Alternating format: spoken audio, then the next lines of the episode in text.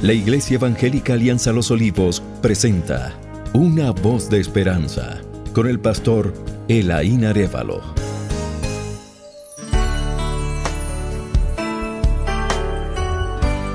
Bienvenidos mis queridos oyentes.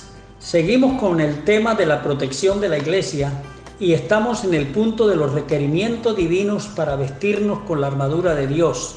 Y lo primero es mantenernos cubiertos con la armadura de Dios, según el verso 13.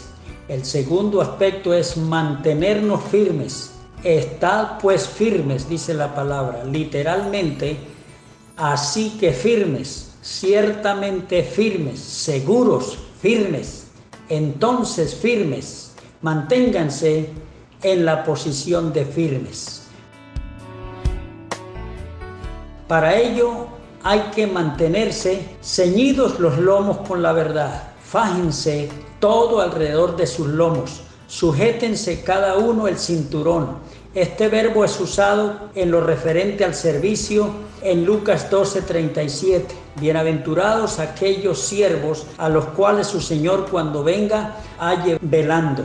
De cierto os digo que se ceñirá y hará que se sienten a la mesa y vendrá a servirles y en lo referente a moverse con agilidad y rapidez. También es usado en Hechos 12:8.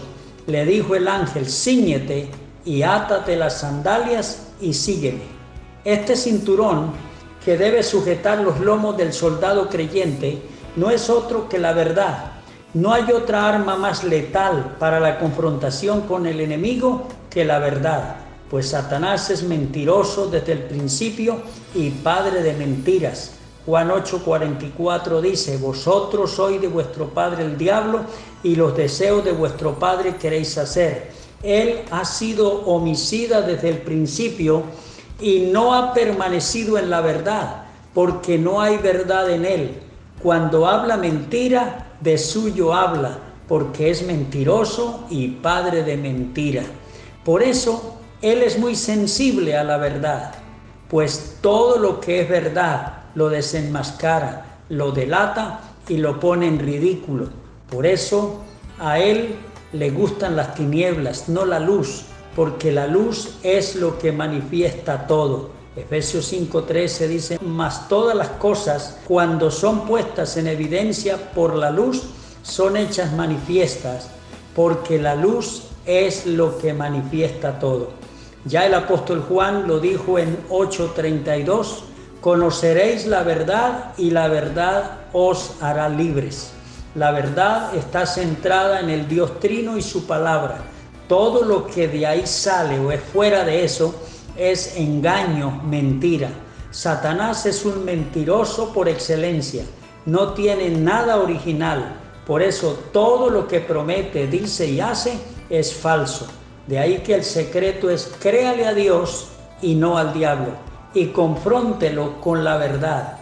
Él viene a usted con mentiras, usted enfréntelo y vaya a él con la verdad. Pero también hay que mantenerse vestidos con la coraza de justicia.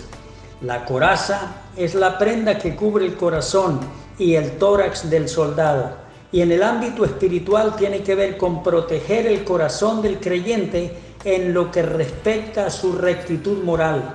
Nunca debemos perder el sentido de rectitud en cuanto al pecado, a tal punto que pensemos que el pecado no es tan malo como parece, pues eso es lo que Satanás busca atacar, a tal punto que perdamos nuestra orientación en cuanto a la santidad de Dios y nos lleve a pensar que el pecado no es tan grave como se piensa o como Dios lo presenta en su palabra.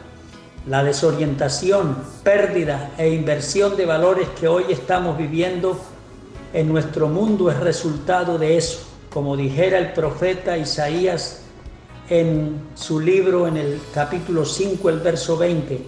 Hay de los que a lo malo dicen bueno y a lo bueno malo que hacen de la luz tinieblas y de las tinieblas luz, que ponen lo amargo por dulce y lo dulce por amargo.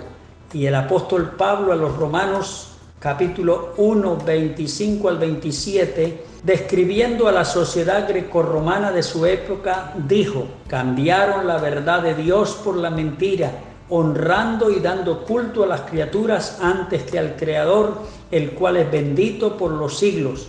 Por esto Dios los entregó a pasiones vergonzosas, pues aún sus mujeres cambiaron el uso natural por el que es contra naturaleza, y de igual modo también los hombres, dejando el uso natural de la mujer, se encendieron en su lascivia unos con otros, cometiendo hechos vergonzosos hombres con hombres y recibiendo en sí mismo la retribución debida a su extravío.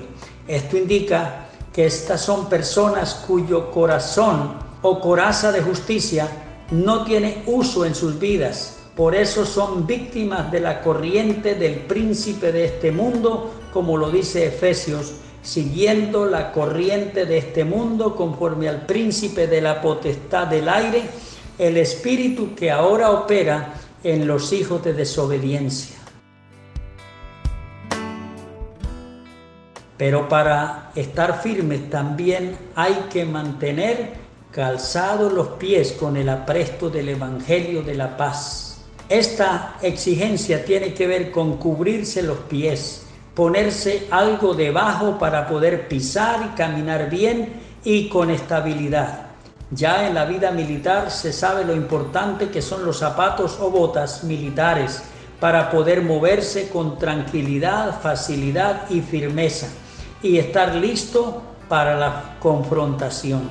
El calzado puesto es una señal de que uno está listo para marchar y ese calzado tiene que ver con el apresto del Evangelio de la paz.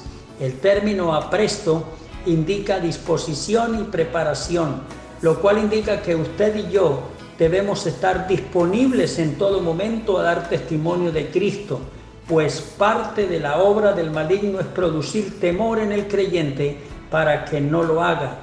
Y preparación indica que el mismo Evangelio nos capacita para hacer la obra uno de los grandes logros o hechos de victoria en un creyente es no avergonzarse de las buenas nuevas de salvación, como lo dijo Pablo en Romanos 1.16. No me avergüenzo del Evangelio porque es poder de Dios. Y una de las cosas que más humilla, achicopala y avergüenza a Satanás es cuando un creyente públicamente confiesa la obra de Cristo en la cruz para la salvación de su vida. Y ese Evangelio de la paz es aquel que ya fue mencionado por el apóstol Pablo en el capítulo 2, el verso 14 a 17 del libro de Efesios, porque Él es nuestra paz, que de ambos pueblos hizo uno, derribando la pared intermedia de separación, aboliendo en su carne las enemistades, la ley de los mandamientos expresados en ordenanzas, para crear en sí mismo de los dos un solo y nuevo hombre haciendo la paz y mediante la cruz reconciliar con Dios a ambos en un solo cuerpo, matando en ella las enemistades. Y vino y anunció las buenas nuevas de paz a vosotros que estabais lejos y a los que estaban cerca. Este es el Evangelio de la Biblia que contrarresta a Satanás. Por eso el calzado tiene que ver con la buena disposición para difundir las buenas nuevas de salvación. Satanás quiere que pensemos que anunciar las buenas nuevas a otros es una tarea sin valor e imposible, que la tarea es muy grande y la respuesta o recompensa demasiado negativa. Pero el calzado que Dios nos ha dado es la motivación para continuar proclamando la paz verdadera que está en Jesucristo, nuestro único y gran Salvador. Reflexión final. Ciñámonos nuestros lomos con la verdad, cubramos nuestro tórax con la justicia y amarrémonos muy bien nuestros pies con el calzado del Evangelio de la paz. Y el maligno no solo será neutralizado, sino que no tendrá cómo hacernos daño. Dios te bendiga. Gracias por escuchar una voz de esperanza. Iglesia Alianza Los Olivos.